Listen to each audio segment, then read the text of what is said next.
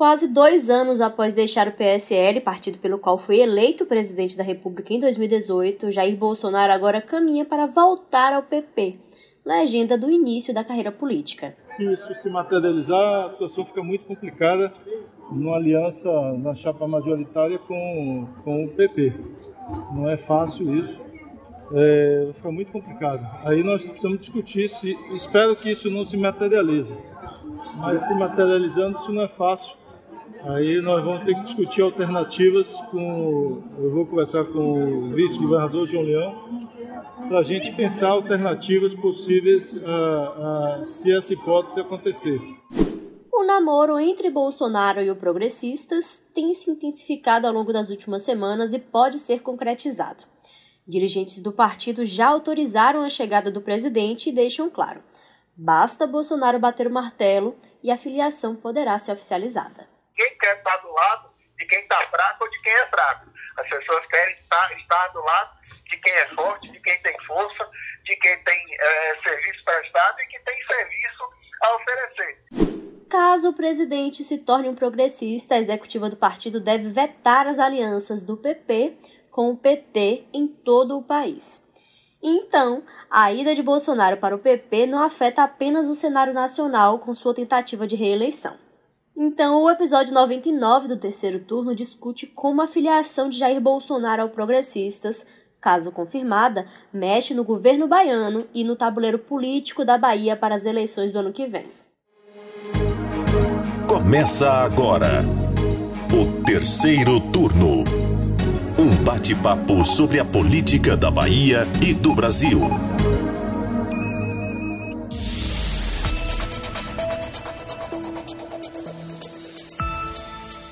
Eu sou Jade Coelho e comigo para a gravação remota do podcast de política do Bahia Notícias, os repórteres do site Mari Leal. Oi, meu povo. E Gabriel Lopes. Olá, você que acompanha o terceiro turno. Bom, para a gente começar o episódio de hoje, vamos lembrar aqui, né, aos nossos ouvintes, como é que a gente chegou até aqui. Nesses dois anos em que ficou sem partido, Bolsonaro e os aliados até tentaram, né, tirar do papel é aquele partido, o Aliança pelo Brasil, quem lembra? Pois é, né? O grupo também causou rachas internos em outros partidos nessas negociações aí da entrada do presidente. A situação ainda não chegou a esse ponto aqui na Bahia. Só que a gente precisa ficar de olho nessas movimentações. Ao que tudo indica, caso confirmada essa filiação dele ao PP, vai bagunçar a política baiana. É, Jade, você citou esses rachas, e aí eu quero lembrar que no leque de opções, Bolsonaro também analisou propostas de outros partidos, como o PTB, né, de Roberto Jefferson, e os nanicos PRTB e Patriota. A gente tem aqui até um episódio, né, que a gente trata dessa possível ida do presidente para o Patriota. É, a responsabilidade de filiação dele a essas legendas acentuou crises internas, como você já iniciou aí a fala. Isso porque a ida de Bolsonaro para um partido agrega a chegada de deputados bolsonaristas também, que devem seguir o caminho dele. O avanço das conversas entre Bolsonaro e PP pode ser classificado como expectativa e realidade. O presidente sonhava com uma sigla sob seu domínio, onde teria todo o protagonismo. Agora, no entanto, né, fica a sensação que ele perde esse lugar de liderança que tinha projetado com o Aliança pelo Brasil, por exemplo. E essa possibilidade aí de ida de Bolsonaro para o PP não é algo tão novo, né?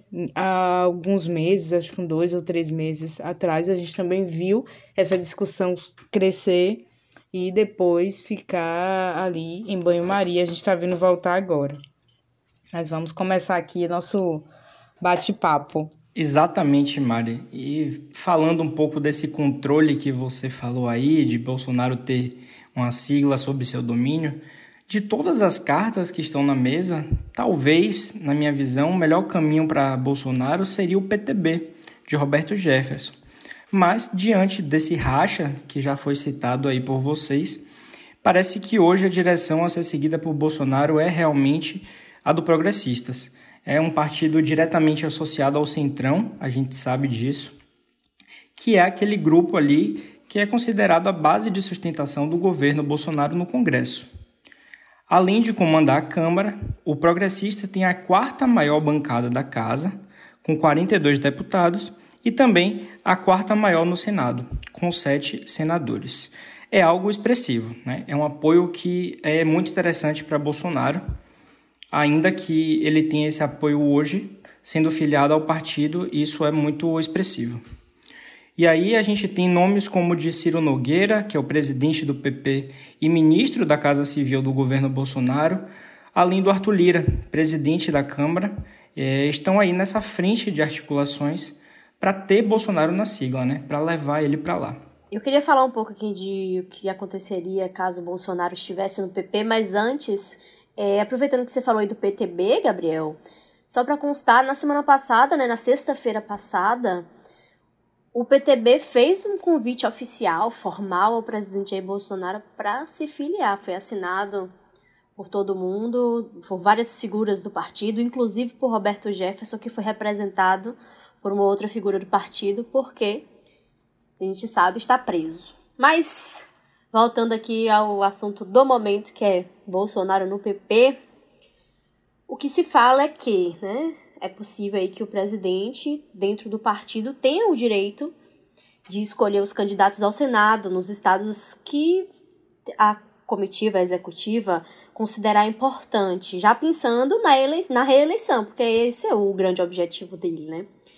E aí, falando dos estados, a cúpula do Progressistas calcula que cerca de 90% dos diretórios estaduais do partido são favoráveis a receber Bolsonaro. E aí, onde é que está esses 10% aí que está um pouco resistente? Adivinhe.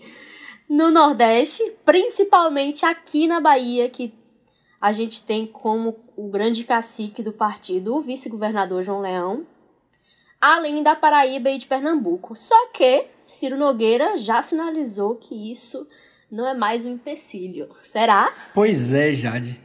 É justamente aí que mora o problema chegando aqui no nosso espectro local, né, a parte local do nosso debate, eu vou repetir aquela frase que o vice-governador João Leão tanto gosta e eu sei que vocês também gostam. A gente já falou disso algumas vezes. Eu já sei até o que é. Fala aí pro nosso público que todo mundo sabe. É, Mari também ama essa expressão. Amo, amo, amo. Por favor, faça as honras. Pra não perder pois a é. possibilidade é. do meme, não só amo como adoro. E aí vai. Na Bahia, PP, PT e PSD formam o teodolito da gestão estadual. Pois é. Então, pessoal, como é que fica essa aliança, né? O governador Rui Costa disse hoje, quarta-feira, que é o dia em que estamos gravando esse programa, que vai se reunir com João Leão e outras lideranças do PP para discutir o que ele classificou hoje como uma tragédia uma referência a essa possível filiação do presidente. Né? E mesmo descartando um rompimento com progressistas, Rui já reconheceu que, caso a filiação de Bolsonaro seja materializada, como ele também usou esse termo, a situação fica muito complicada em uma aliança na chapa majoritária com o PP.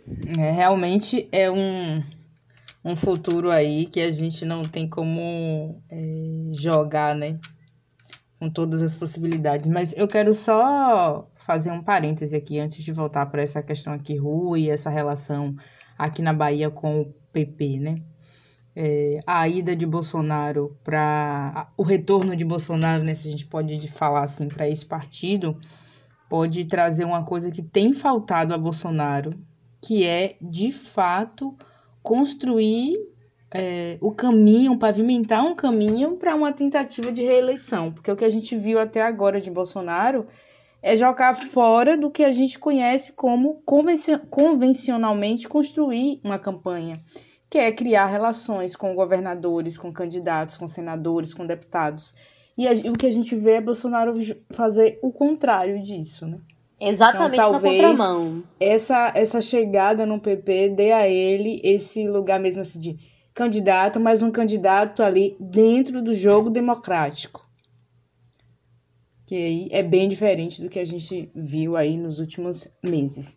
Mas enfim, retomando aqui essa questão aqui da Bahia mesmo, Rui também falou que a conversa que Gabriel já iniciou, que essa conversa será no sentido de pensar em alternativas para manter a base unida e tentar contornar a situação. Esse mantra aí, manter a base unida, que é repetida por Rui, que é repetida pelos, pelo PSD com Otto, que é repetida pelo PSB com Lídice e com outros é, é, personagens dessa base aqui. É repetida inclusive por figuras do próprio PP, manter a base unida, né? Como é que fica agora essa, essa, esse desejo aí de manter essa base que é tão vasta, unida? Então, a gente se pergunta aqui, será que isso vai dar certo? Quais seriam essas outras alternativas? Levanta essa dúvida porque do outro lado, né, nos bastidores, Cacá Leão, que é filho do vice-governador, é uma das principais lideranças do PP, né, na Câmara, e também tem dito que ainda existe uma margem de negociação para tentar preservar esses acordos firmados aqui no estado. No entanto, não há dúvida que o acerto entre Bolsonaro e PP veta alianças da sigla com o PT em todo o país. Me parece né, uma condição bem clara a ser imposta pelo presidente, já que ele representa essa figura do antipetismo, se a gente assim puder falar. Eu, particularmente, não consigo ainda enxergar como essa situação poderia ser contornada aqui. Mas como a gente tem dialogado nos últimos meses com figuras do PP, fazendo questionamento em torno disso, né, em torno desse posicionamento duplo aqui na Bahia e esse posicionamento no, na esfera nacional. Sempre fazem questão de dizer que é um partido amplo, né, um partido que agrega diversidades. Vamos ver agora como é que essa máxima fica aqui no estado. Pegando o gancho que você estava falando aí de alianças, Mari, como a gente já disse aqui, né, que o PP junto com o PT e o PSD formam esse tripé do governo baiano. A gente inclusive já dedicou um episódio inteiro a essa relação desses três partidos, o de número 88. Caso você ouvinte aí queira ouvir o que nós discutimos nesse programa. Mas enfim, esses partidos estão aí, né, no poder desde 2014, na chapa majoritária do governo da Bahia. E até então, né, até para aparecer uma pedra no caminho com nome, sobrenome e residência no Palácio do Planalto, a intenção era de repetir essa dose por mais uma eleição em 2022. O, o espectro que a gente tinha até então era esse. Só que Bolsonaro no PP cria uma situação, vamos dizer assim, o mínimo de desconfortável, né? Condolente, né, ficam... né, Jade? Pra ser bem condolente. ficam muitas questões é, dessa relação de como vai ficar isso, né, aqui no estado. Primeiro que Bolsonaro precisa de um palanque, né, nas eleições do ano que vem. E então seria João Leão o anfitrião de Bolsonaro aqui na Bahia? Ou Leão, que, como a gente já falou aqui, tá entre aquelas figuras que muito fala em manter o grupo unido. Será que ele sairia do PP? E aí vem a questão de ele iria para onde? Porque o vice-governador é um dos caciques do PP, é um dos vice-presidentes do partido nacionalmente. E para largar o PP assim, ele ia para um outro partido para não comandar, para obedecer ordens. E no caso contrário, que partido é que ia abrir né, as portas e se entregar de bandeja aí o comando para uma outra figura, um forasteiro, vamos colocar assim, com todo respeito. E aí tem uma outra questão também, é uma coisa acaba levando a outra, né? O PP tem uma força enorme no interior do estado. Aqui em Salvador, não tanto, por exemplo, não tem nenhum vereador do PP na Câmara de Salvador. Só que no interior do estado, o PP é um partido muito voluptuoso, né? Se a gente olhar, por exemplo, na eleição do ano passado, o PP foi o segundo partido que mais elegeu prefeitos no interior da Bahia. Foram 92 cidades né, que o PP saiu vencedor. Ele fica atrás só do PSD, de Otto Alencar, de Ângelo Coronel, que venceu a disputa eleitoral em 107 municípios baianos. E aí, a gente sabe que numa eleição de governador, numa eleição de deputados, o interior faz toda a diferença é necessário, é importante essa força e essa presença no interior do estado. E outra coisa é que o próprio governador Rui Costa falou hoje, né, quarta-feira, como o Gabriel já analisou, é o dia que a gente está gravando, é o impacto da saída de Bolsonaro nos parlamentares do PP aqui na Bahia. E o argumento de Rui é que essa rejeição de Bolsonaro aqui na Bahia é grande, a gente falou disso no episódio sobre os mil dias de governo. E a leitura do governador é de que o voto do eleitor do presidente acaba aí divergindo, ele não se enquadra no perfil do eleitor dos deputados do Progressistas da Bahia. E sendo assim, Rui prevê aí uma dificuldade para esses parlamentares da sigla nessas eleições do ano que vem. Fora que, como Mari já disse, Bolsonaro vem junto com o, aquelas figuras ra bolsonaristas raiz, né? Então, imagina aí como é que fica essa composição dessa chapa aqui. Será que Rui tem razão? É uma tragédia, esse, esse presidente tem mais de 70% de rejeição no Nordeste. Na Bahia ele chega a quase 80% de rejeição. Acho que os parlamentares do PP também não desejarão estar ao lado de alguém que tem 80% de rejeição na Bahia. Isso será difícil até para os deputados serem eleitos dentro dessa sigla. Então, nós vamos acompanhar. Eu vou, antes de viajar, conversar com o PP, mas vai ser difícil. É, a situação, eu diria, dos próprios parlamentares vão ter uma situação muito difícil na eleição.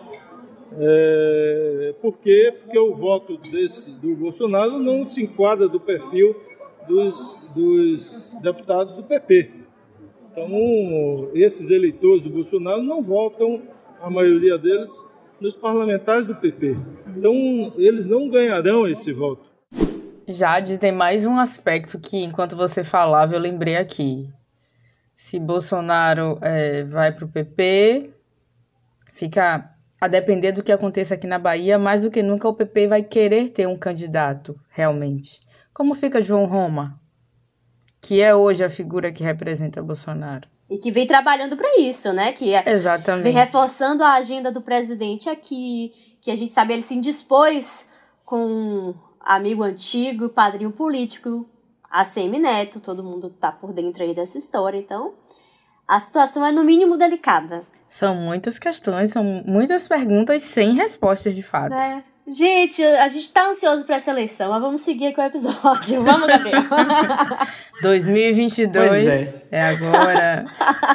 Pois é, meu povo, vocês falam em perguntas e muitas perguntas sem respostas, então o que nos resta aqui nesse episódio é continuar no campo da futurologia, como a gente gosta de falar.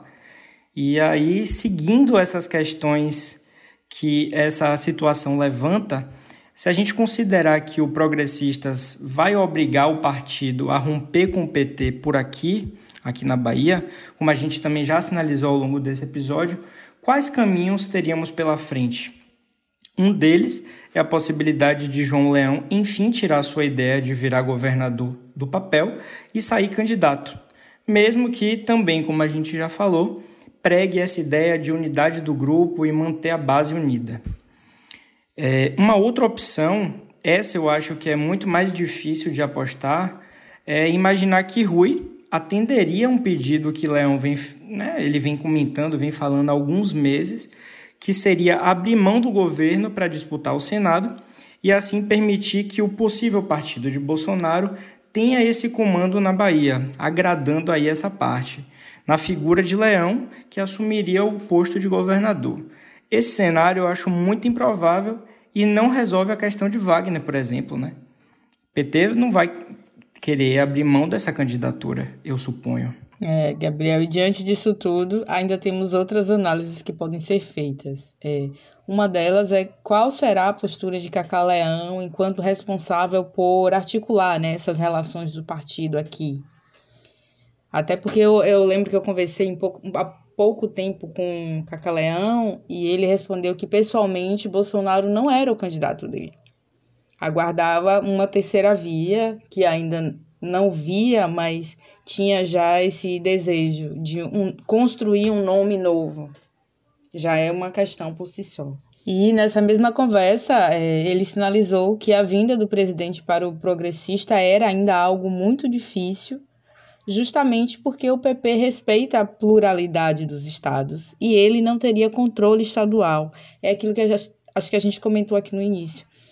É, Bolsonaro no PP, ele vai precisar caminhar por uma cartilha, que é uma cartilha dentro do jogo político, uma cartilha dos profissionais da política. Não poderá mais ficar à margem, como ele tem caminhado nesses últimos, é, nesses últimos tempos muitos, aí. Muitos caciques antigos, né, Mari? Muita gente que tem o controle do partido. E, e assim, vai precisar abrir mão desse lugar de controle. Então, é realmente.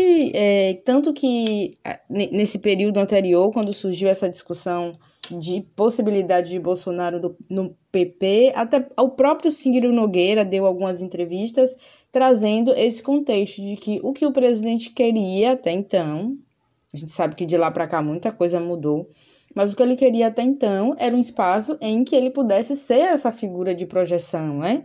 que todos seguem esse líder. No PP, como fica isso? Não é possível. Ou pelo menos aparentemente até agora não é possível. A não ser que as nuvens da política aí se movimentem. Mas são essas duas questões. Tem que seguir a cartilha da, da política profissional, né? E essa ideia do o lugar, como fica essa figura do presidente? Vai realmente ser esse candidato à reeleição? Não vai? Enfim, são muitas perguntas, são muitas questões. Acho que hoje é um episódio só de questões. Menina, sim, é exatamente isso. então, para a gente ter aqui um pouco de noção dessa fala que o Cacau Leão trouxe nessa conversa, a gente vai ouvir aqui um trechinho da entrevista. Mas o PT é grande justamente é, por respeitar essa, essa pluralidade então, é, eu acho muito difícil a vinda do presidente Bolsonaro a, ao partido justamente por causa disso. O presidente Bolsonaro deve se filiar a um partido que ele vai conseguir ter o controle dos estados, que ele consiga ter uma unidade em torno é, é do, da sua candidatura, e isso no PT hoje não é possível. Uhum. Então, é, é, eu acho muito difícil hoje que ele consiga sacramentar essa, essa questão. E aí o que a gente vê é que atualmente a conversa já é um pouco diferente. Até pela decisão que veio, né, dessas, é, dessas altas cabeças do partido, como a gente já falou aqui, que é o Ciro Nogueira e o Arthur Lira lá, o presidente da Câmara. Outro ponto é que, mesmo integrando a base de Rui Costa aqui no estado, Cacá Leão tem boa relação com o grupo político de ACM Neto, e com a possibilidade de o ex-prefeito de Salvador perder o apoio do MDB para Jacques Wagner, não seria nada mal uma aproximação política com progressistas. Lembro bem que Arthur Maia, que é do DEM, também numa outra é, entrevista, falou né, que a chapa dos sonhos era uma aliança entre DEM e PP, no caso, ACM Neto e Cacaleão parecia, parecia ou pa, continua parecendo também improvável. Mas é nesse jogo que a gente tem vivido e convivido aí, é, nessa, nesse bastidor da política nos últimos meses. E nada fica descartado, né?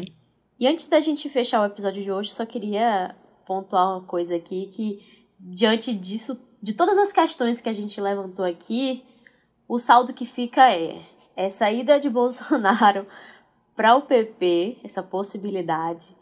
Bagunça e muito o cenário aqui da Bahia.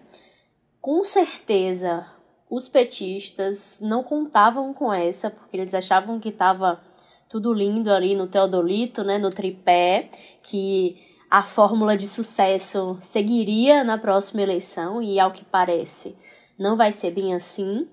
A CM Neto, por sua vez, talvez Fico um pouco feliz com isso, né? Porque aí todo mundo vai ter que batalhar um pouco, vai ser uma eleição daquelas, gente. Né, tu pode surfar nessa onda de causa aí, viu, Jade? Exatamente, eu fico pensando isso. Para ele é uma, uma boa oportunidade, né? Mas a gente não pode também esquecer que ele eh, se aliou agora com, querendo ou não, alguns insatisfeitos de Bolsonaro, mas não significa que não, que, que não estão desses dois lados do jogo, né?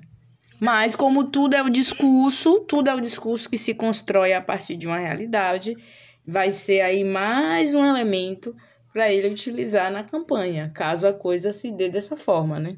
Exatamente, a gente precisa ficar muito atento a isso também, porque se efetivando essa fusão, que já está tudo encaminhado, agora só falta o TSE bater o martelo, a gente também precisa observar como vai ficar esse cenário aqui, né? E nacionalmente. Tô dizendo, gente, quem tá ansioso para essa eleição, levanta a mão. Aí a gente vai ficando por aqui. o episódio vai chegando ao fim, gente. Valeu, Mari. Valeu, Gabriel. Eu espero que você, ouvinte, tenha gostado e até a semana que vem. Um abraço para vocês que acompanham aqui o terceiro turno. Até a próxima sexta. Valeu, gente. Obrigado, Mari. Obrigado, Jade, pela parceria. E muito obrigado a você que acompanha a gente aqui toda sexta-feira. Valeu, até semana que vem. Terceiro turno.